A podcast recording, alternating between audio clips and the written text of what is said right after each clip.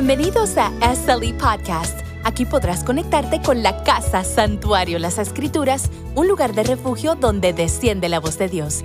Esperamos que este mensaje te ayude a experimentar paz y crecer en conocimiento. Hermano, Dios los bendiga. Mi nombre, como le dijo el pastor, es Rafael. Me apodan Fae, dígame Fae. Y mi apellido es Casiano. Es un placer y un honor estar aquí tener el privilegio de compartir este púlpito. Gracias al pastor. Eh, vamos a la palabra. Se encuentra en el libro de Hechos, capítulo 19. Y le estaré leyendo del versículo 1 al versículo 7. Estaré usando la nueva traducción viviente y también le leeré la Reina Valera 1960. Cuando lo digan, digan, cuando lo tengan, digan amén, hermano. Saludo a todos los hermanos que están conectados por Facebook, no se desconecten. El Señor tiene una palabra para su corazón que hará eco en sus mentes. Alabado sea Dios. Dicen amén. La palabra se lee en el nombre del Padre, del Hijo y del Espíritu Santo y en comunión de la iglesia. Mientras Apolo estaba en Corintos, Pablo viajó por las regiones del interior hasta que llegó a Éfeso. En la, en, la, en la, costa, donde encontró a varios creyentes y le hizo una pregunta.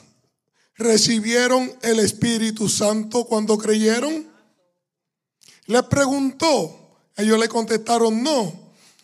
Ni siquiera hemos oído que hay un Espíritu Santo. Entonces, preguntó, ¿qué bautismo recibieron? Y ellos contestaron, el bautismo de Juan. Pablo dijo, el bautismo de Juan exigía arrepentirse del pecado. Pero Juan mismo dijo a la gente que creyera en él que vendría después, es decir, en Jesús. En cuanto oyeron esto, fueron bautizados en el nombre del Señor Jesús. Cuando escucharon esto, fueron bautizados en el nombre del Señor Jesús. Después, cuando Pablo le impuso las manos y el Espíritu Santo descendió a Basar sobre ellos y hablaban en otras lenguas y profetizaron. Había unos doce hombres en total. Amén. Se la voy a leer ahora en la Reina Valera. Aconteció que entre tanto que Apolo estaba en Corintos, en Corinto, habla, Pablo después de correr, recorrer las regiones superiores, vino a Éfeso y hallando a ciertos discípulos, les dijo, recibiste el Espíritu Santo cuando creíste. Y ellos le dijeron, ni siquiera, ni siquiera hemos, hemos oído si hay Espíritu Santo. Entonces dijo, ¿en qué pues fuiste bautizados? Y ellos dijeron, en el bautismo de Juan. Dijo Pablo, Juan bautizó con bautismo de arrepentimiento, diciendo al pueblo que creyesen en aquel que vendría después de él. Esto es, en Cristo Jesús. Cuando oyeron esto, hermano, fueron fueron bautizados en el nombre del Señor. En el nombre del Señor. Yo no sé si tú le estás pidiendo el bautismo al Espíritu Santo. Ah, pero ahora mismo tú puedes levantar la mano y pedirlo. Bautízame, Señor. Bautízame. Lléname del Espíritu Santo. Hoy profetiza y tenga nueva lengua. Abasitareba. Eran por todos unos doce hombres.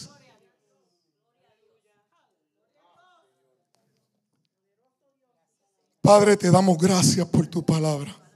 Espíritu Santo, solo soy un vaso, un vaso de barro en tus manos, Señor. Oh Padre, háblale a tu pueblo, Padre. Oh Señor, en este momento te lo pido, Señor, para gloria y honra tuya, en el nombre de Jesús. Amén y amén. Hermano, pueden sentarse. Si lo alabas, te goza.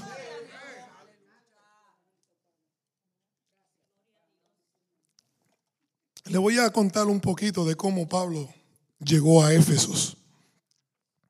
Y, me tengo que ir al, en Hechos capítulo 18 para explicarle un poquito cómo Pablo llegó allá. Dice, mas Pablo habiéndose detenido aún muchos días, allí después se despidió de los hermanos y navegó a Siria.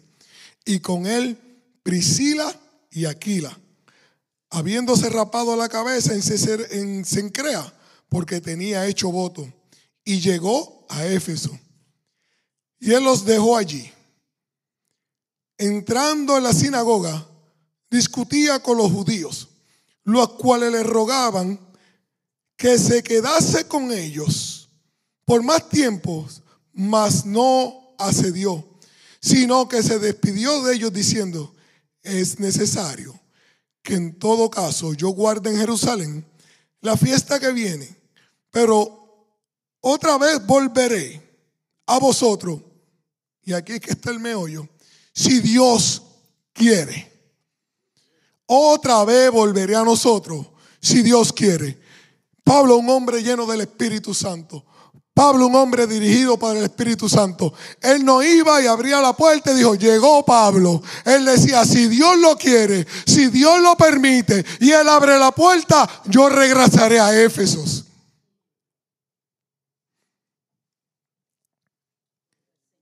Aleluya. Pero llegó quien? Apolo. Llegó entonces a Éfeso un judío llamado Apolo, natural de Alejandría varón elocuente, poderoso en la escritura, hacen una descripción de quién era Apolo, del primero que le mencioné. Apolo era un hombre que había aprendido la palabra, había aprendido sobre el arrepentimiento, había aprendido sobre el bautismo y era un hombre que podía insertar la palabra, era un hombre que te podía convencer por la palabra de que había un Jesús, de que había un Dios que perdonaba los pecados, de que había un Dios que te redimía de los pecados. Y para perdón de los pecados, te sumergí en el agua. Pero aquí vemos a Pablo que llegó a que atraer el Espíritu Santo sobre aquellos que lo, sobre aquellos que no habían conocido al Espíritu Santo, pero él dijo, "Yo tengo a alguien que tiene un poder que irá sobre ti, más allá de lo que tú entiendes. Él se llama el Espíritu Santo, al que ustedes no conocen."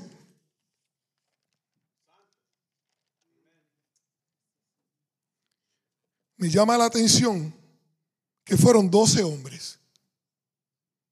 Al final. Y al final, esos 12 hombres, dice que, que hablaron en lengua y profetizaron.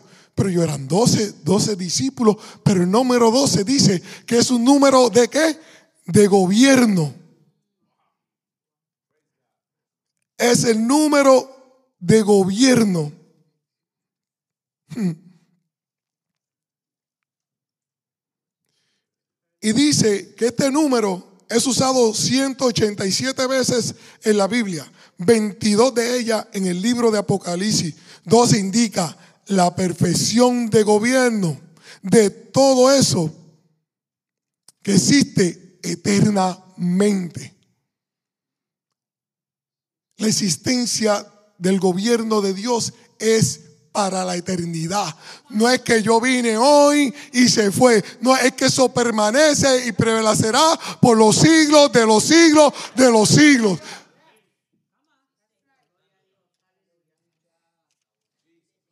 Por lo tanto, el número 12 representa que la perfección eterna. Cuando yo dije, pero 12 hombres, es que te está hablando de que hay un reino que es perfecto, que es eterno, que hay un trono que tenemos que adorar, que hay un Dios que tenemos que adorar, alabar y bendecir por los siglos de los siglos. Ahora, podríamos decir que en Efesios llegó la salvación para quedarse. Ahora te pregunto, hermano, hmm, que me escucha, o aquellos que me están viendo por las redes sociales, ¿estarás tú viviendo para la salvación eterna?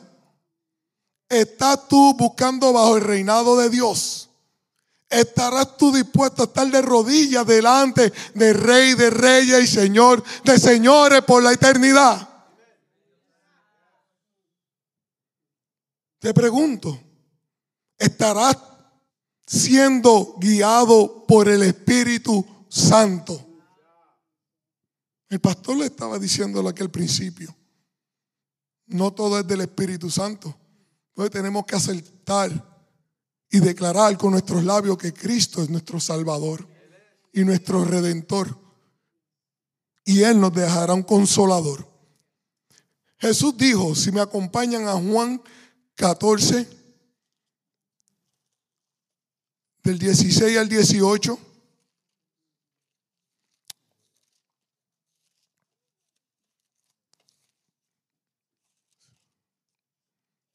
Juan 14, 16 al 18.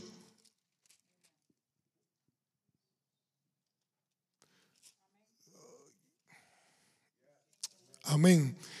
Dice, miren cómo dijo Jesús. Jesús dijo, Jesús dijo, el Hijo del Padre dijo, y yo rogaré al Padre y os dará otro consolador para que esté con vosotros para siempre. El Espíritu de verdad al cual el mundo no puede recibir. Esto no es para cualquiera, eh, eh, eh, no es para el mundo, es para el que recibe, es para el que lo declara, porque no le ve ni le conoce, pero vosotros le conocéis, porque mora con vosotros y estará con vosotros no os dejará huérfano, vendrá a vosotros. Pero en el 26 Jesús le dice, vas el consolador, el Espíritu Santo, a quien el Padre enviará en mi nombre. Él os enseñará todas las cosas y os recordará todo lo que yo os he dicho. Alabado. Alabado, promesa del Señor con el Espíritu Santo. Y si nos vamos al 16, al 16, del 7 al 11, cómo Dios nos explica, cómo Jesús nos explica. Pero yo os digo la verdad, os conviene, dice él, os conviene que yo me vaya, porque si no me fuere, el consolador no vendrá a vosotros, mas si me fuere, os lo enviaré. Y cuando él venga, convenceré al mundo de pecado, de justicia y de juicio. De pecado por cuanto no creen en mí Ay, de justicia por cuanto voy al Padre y no me verás más. Y de juicio por cuanto el príncipe de este mundo ha sido ya juzgado. Ha sido ya juzgado el príncipe de este mundo. No tiene poder, no tiene potestad sobre ti, sobre tu casa, ni sobre tus hijos, ni sobre tu enfermedad. Si la enfermedad la tiene, repréndela en el nombre de Jesús. Aleluya. Ayer y el viernes no me sentía bien yo. El enemigo se equivocó. Y empecé mal el viernes, estoy mal el viernes, el sábado no me, no me podía levantar. Pero tengo un, un, amigo que siempre me manda mensajes de oración y, y, era las 3 de la tarde de ayer y yo todavía estaba con un dolor de cabeza y este dolor de estómago y no se me quitaba. Y yo, oh Dios mío, yo no quiero decirle al pastor, le estoy enfermo, no puedo. No, no, no, señores, no puedo hacer eso. Pero cuando abría así el Messenger decía, Dios te dice hoy, el enemigo no te tocará, porque él no tiene parte ni suerte, porque somos cabeza y no cola, no te puede tocar. Me levanté y abrí y empecé a hacer la oración y hacer la oración. El dolor de cabeza se fue, el dolor de estómago se, se, fue, eh, vino la fuerza sobre mí, el Espíritu Santo me restauró, el Espíritu Santo vuelve y me levanta.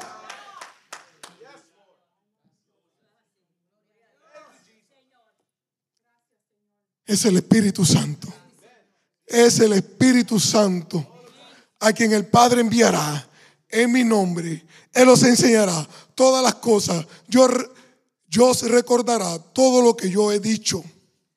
Ahora, la palabra consolador en su derivado latino significa con fuerza. Con fuerza. Con fuerza. El Espíritu viene a nosotros cuando tenemos necesidad de fuerza. Nos da todo el coraje y valentía en su papel que presenta las cualidades de qué? De que te conforta, de que te anima, de que te alienta, de que te consuela, de que te alivia y te quita la aflicción que el mundo quiere traerte sobre ti.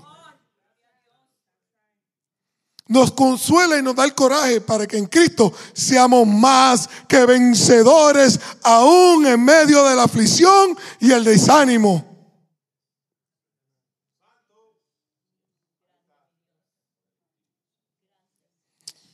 Ay, como muchos en este tiempo le llegó el desánimo y la aflicción hmm. en esta pandemia. Le decía yo a mis hermanos que el enemigo nos ataca, pero Dios nos dio la fuerza. Allá en California es prohibido, es prohibido, no al, al pastor, sino a los creyentes que entran a la iglesia porque si no los multan. Pero como Dios es rey de reyes y señor de señores, se levantó un hombre, fue a la corte, clamó en el nombre de Jehová, abrieron las iglesias y dijeron, no, las iglesias se tienen que abrir, tienen que ir a adorar, tienen que ir a, a orar, tienen que ir a alabar a Jehová. Me quedan 15 minutos, me dijeron, y no voy por la mitad. Santo, santo.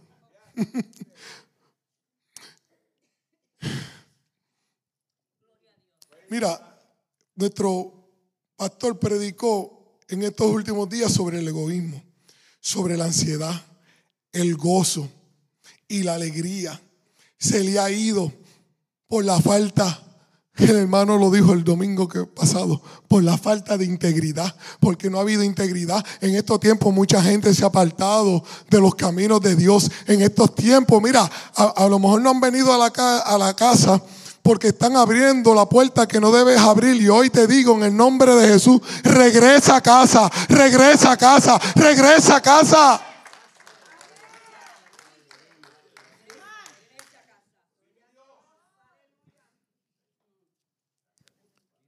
Pero si yo digo, si estamos bajo el gobierno de Dios y guiados por el Espíritu Santo, decimos, como dijo el salmista en el Salmo 84, porque mejor es un día en tus atrios que mil fuera de ellos. Escogiera antes estar a la puerta de la casa de mi Dios que habitar en la morada de maldad. Ay, cuidado, que separados de mí, nada podrás alcanzar. Separado de mí, nada podrás alcanzar, iglesia.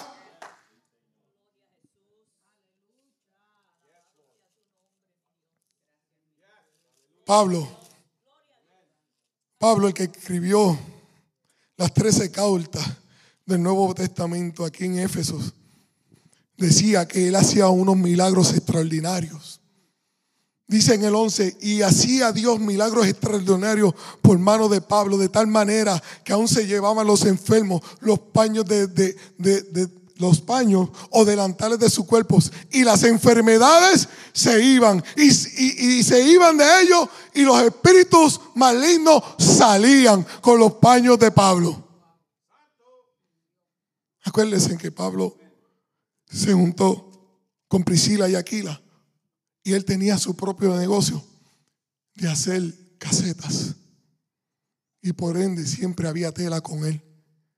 Me imagino que ese hombre, ese era su negocio, dormía sobre sus telas, oraba sobre sus telas, gemía sobre sus telas, estaban benditas esas telas. Y cuando la gente se la llevaba, si había cáncer se iba, ah, si había problemas en los riñones se habían, si había problemas en los hígados se abrían, se sanaban los pulmones, se iba la migraña, los dolores en el cuerpo, se restauraban los hombros. Se levantaban los ciegos, los paralíticos con el pañito. Y aquel que estaba endemoniado se le iba el demonio también. Y tengo que avanzar. Tengo que avanzar. Por ende, cuando Pablo empezó a hacer estos milagros extraordinarios, todas estas señales en Éfeso, mira, hubieron hombres que lo quisieron imitar. Hubo un grupo que eran, dice la palabra, que eran hechiceros y quisieron usar el nombre de Pablo. Y fueron donde un demonio dijo, en el nombre de Jesús, yo, ¿quién tú eres? A Jesús yo lo conozco, a Pablo también, pero a ustedes no los conozco. Y les dio una pena a los siete hombres y desnudos salieron corriendo en vergüenza. Pero esto llevó, esto llevó, en, en el 17 dice, y esto fue notorio a todos los que habitaban en Éfeso, a judíos como a griegos, y tuvieron temor todos ellos y eran magnificados el nombre del Señor Jesús. Por eso David decía, qué grande eres, qué grande eres, qué grande eres Jehová, Jehová de los ejércitos, qué grande eres porque era magnificado. Magnificado es cuando tú ves algo de la grandeza que es. No podemos ver al Señor pequeño como lo estamos viendo en estos días. Mi Dios escribe con letra mayúscula, no Diosito, no una D minúscula. Porque es un Dios de fuerza, un Dios de poder. Todavía no ha perdido una batalla con su diestra. Eh, ¿Qué trajo, qué trajo esto? Trajo un, alboroto allá en Éfeso. Un alboroto, se, formó, como decimos los boricos, un salpa afuera. ¿Por qué? Porque los que creían en brujería, los que tenían libros de hechizo, que, se dieron cuenta, si, mira, esto no hace nada, es la palabra de ese hombre, es por lo que ese hombre ha puesto en nosotros, es por el espíritu que lo hacemos. Y quemaron los libros y se levantaron los plateros a gritar, a gritar y a quejarse porque este hombre le había tumbado su negocio. Me tumbaron las habichuelas, ya no tengo arroz en la casa, ya no tengo salsa de tomate para guisarla, porque este hombre trajo a su Dios aquí. Dice que estos hombres se reunieron, pero cuando dicen que estos hombres se fueron a adorar a quién? A Diana. A Diana, su diosa. A Diana, su diosa. Pero lo que me llama la atención es que estos hombres tuvieron dos horas cuando vino el judío delante de ellos a gritar grandes Diana, grandes Diana. Y a veces yo vengo aquí y no, puede, y, no veo que la gente pueda alabar a Dios. ¿Dónde está el gozo? ¿Dónde está la alegría? ¿Dónde está tu fruto de labio hacia ese Dios de la gloria? Tú sabes cómo yo le llamé y ahora me acordé porque ahorita no. Yo le llamo que son como Saúl. ¿Qué pasó con Saúl? Saúl, cuando vino, hizo, hizo lo que no debía delante de, Jehová, de Dios, y él quitó su espíritu, le puso que un demonio dentro de él. Entonces tuvo que llamar a un David que viniera con el arpa, tocarle el arpa para que le calmara a los demonios. Por eso digo que son, no, sean como Saúl, no entren aquí a calmar sus demonios y salgan con ellos para afuera. Déjenlos aquí, váyanse diferente para sus hogares, para su casa. Alabado sea Señor. Tengo que avanzar. Tengo que avanzar. Vayan conmigo a Primera de Reyes 18:30, porque ahí está el hombre que puso aquellos baales.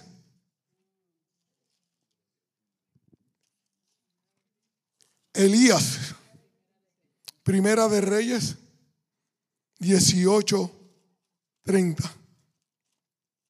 Y aquí la historia es cuando Elías se enfrenta a los Baales. Y se la voy a parafrasear rapidito. Saben que Elías fue el hombre que oró y detuvo la lluvia por tres años y medio y andaba huyendo de acá.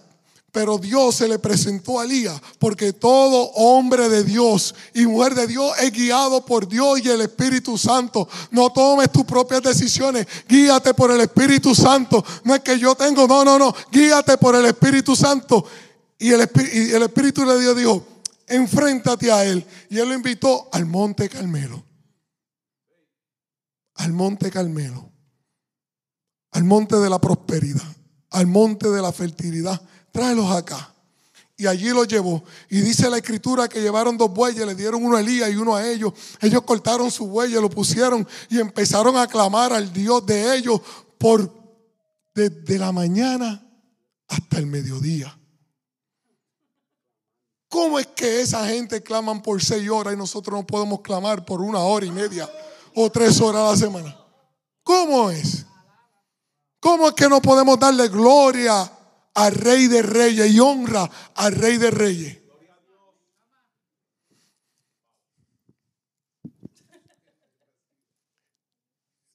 Ellos clamaron, dicen que Elías estaba sentado burlándose de ellos. ¿Dónde está el diosito ese de ustedes? ¿A dónde se fue? ¿Está cogiendo una siesta o sacó un pasaje para, para irse para Hawái de vacaciones? O está por allá porque aquí él no ha llegado. Dicen que estos hombres se agotaron. No podían más porque habían desangrado. Entonces, en el 30, dijo Elías a todo pueblo, acercaos a mí. Y todo el pueblo se le acercó.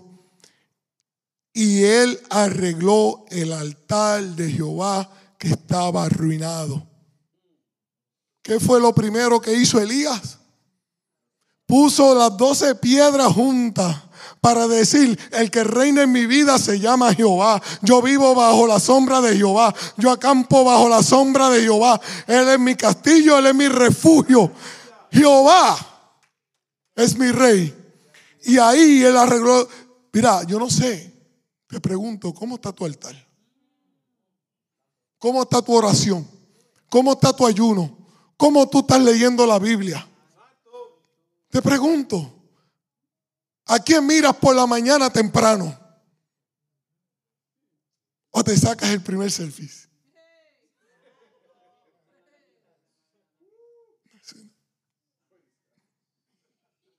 Que voy a trabajar y quiero que me vean pero no te pusiste en comunión con el rey tuyo, con el que gobierna tu vida, con el que abre el camino, con el que te protege el camino.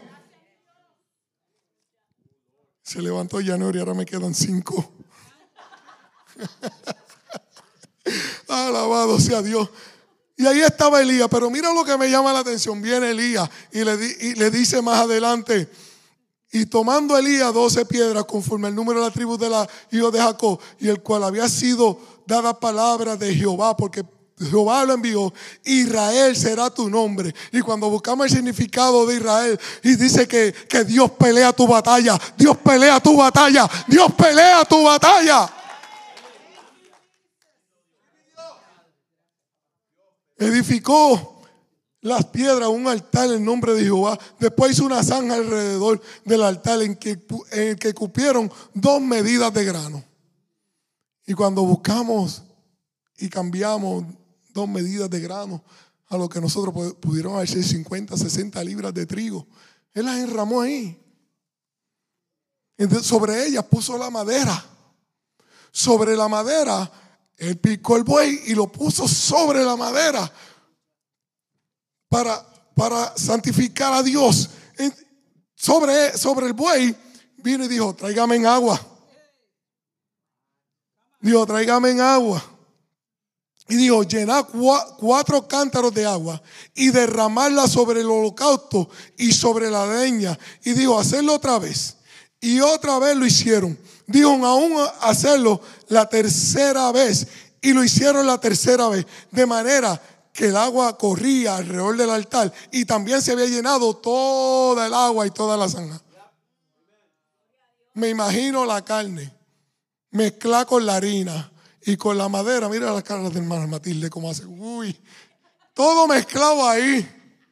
Pero ¿qué es esto? Pero ¿cómo está tu vida? Pero ¿qué desastre hay? Pero estás con Dios, estás bajo su reino y Él viene y limpia el desastre que hay tu vida con el fuego de lo alto, con el Espíritu Santo, porque estás en Él.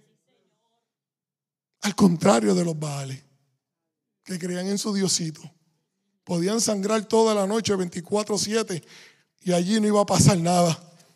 Pero cuando tú estás bajo el gobierno de Dios, cuando tú estás en ese amor de Dios, no importa lo que pase a tu alrededor, no importa pandemia, no importa lo que el enemigo quiera poner en tu, en tu mente, Dios está contigo, Él peleará tu palabra. Aleluya, me tengo que ir. Vamos a Apocalipsis, porque en, Éfeso fue una, en una iglesia, en un lugar que hubieron milagros, milagros tras milagros, como en ese sitio en ningún lado hubo milagros. En ningún otro sitio, ni en Corintio, ni en Tesalonicenses, ni, ni en Filipo, En ningún lado hubieron milagros como lo hubieron en Éfesos, pero algo ellos perdieron. Y dice en Apocalipsis 2.2, yo conozco tus obras y tu arduo trabajo y paciencia y que no puedes soportar a los malos y has probado a los que se dicen ser apóstoles y no lo son y lo has hallado mentirosos y has sufrido y has tenido paciencia y has trabajado arduamente por amor de mi nombre y no has desmayado. Pero tengo, pero tengo, pero tengo contra ti, contra ti que has dejado tu primer amor.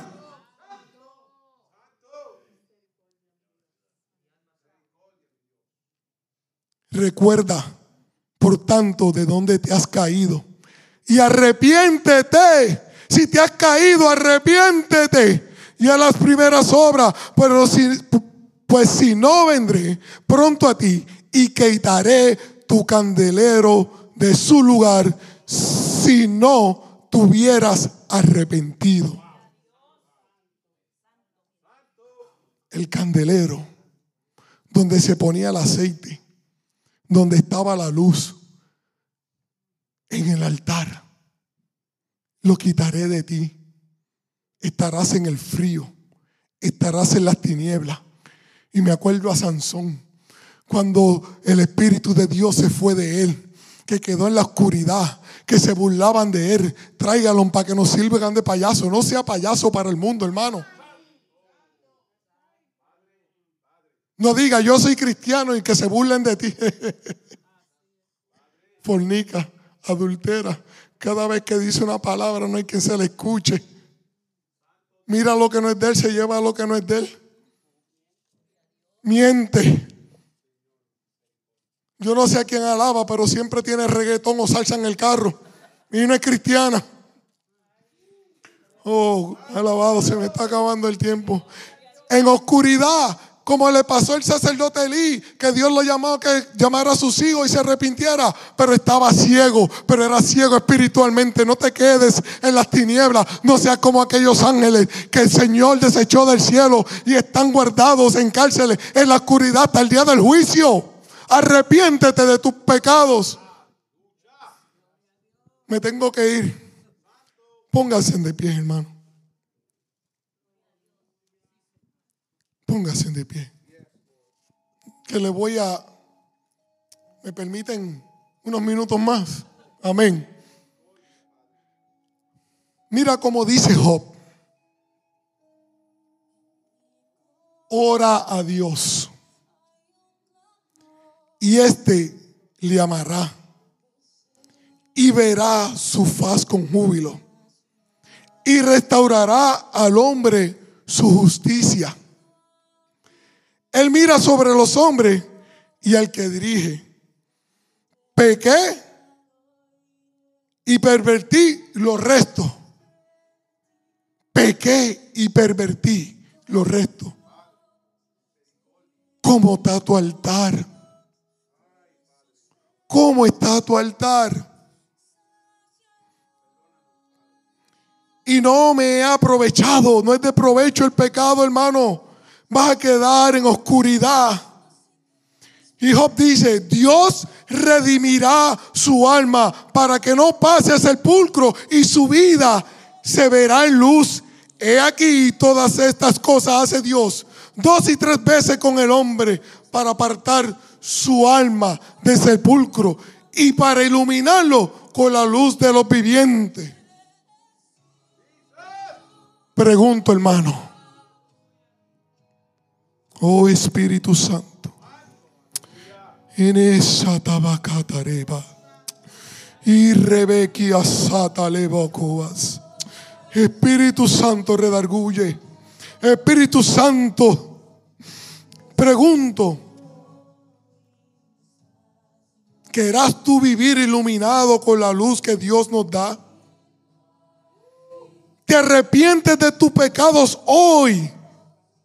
Arregla tu altar delante del Señor y confiesas con tu labio que Jesús, Jesús, Jesús es el Señor y crees en tu corazón que Dios lo levantó de los muertos y serás salvo. Yo no sé cómo está tu altar. Yo no sé cómo tú vives tu vida. Pero el Espíritu Santo sabe lo que tú haces. Nadie se puede esconder de él. ¿Cómo está tu altar? Tú lo sabes. ¿Cómo está tu oración delante del Dios? ¿Qué ataduras te tienen en la vida? Atado en la oscuridad. Que no puedes ver la luz divina. El altar está abierto. Si tu altar hoy tú lo encuentras que está hecho pedazo, que tus piedras están regadas. Hoy es el día de salvación para tu vida. Hoy es el día que Jehová dice, soy tu rey, soy tu rey, por ti morí, por ti viví. Hoy es tu día, hoy es tu día de poner tu altar y poner ese sacrificio vivo. Confesando que tus labios, con tus labios, que Dios es tu Salvador. Hoy es el día. No te vayas de aquí igual. No te vayas enfermo. Si tienes enfermedad, oramos por ti. Si quieres el Espíritu Santo, te imponemos las manos y vete lleno con el Espíritu Santo. Que te dé la fuerza en el nombre de Jesús. Pero no te vayas igual. No juegues con tu salvación. Llegó la luz. Llegó la luz. Llegó la luz. Es un aceite fresco. Es un aceite fresco. Oh Espíritu Santo. Él te perdona. Él no vino a juzgarte. Él vino a perdonarte. Solo pon tu altar en orden. Ponlo a Él como Rey de Reyes y Señor de Señores en tu hogar. No te avergüences. No te avergüences de lo que el Espíritu Santo hará en tu vida.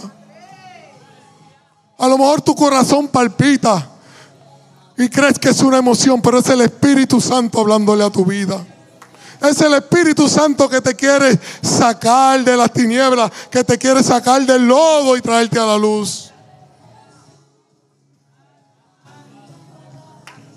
Gracias, Señor. Gracias por escuchar. Ahora eres parte de la familia. Para aprender más acerca de la casa, conéctate con nosotros en sllife.com o en todas las redes sociales como Santuario Las Escrituras. Hasta luego.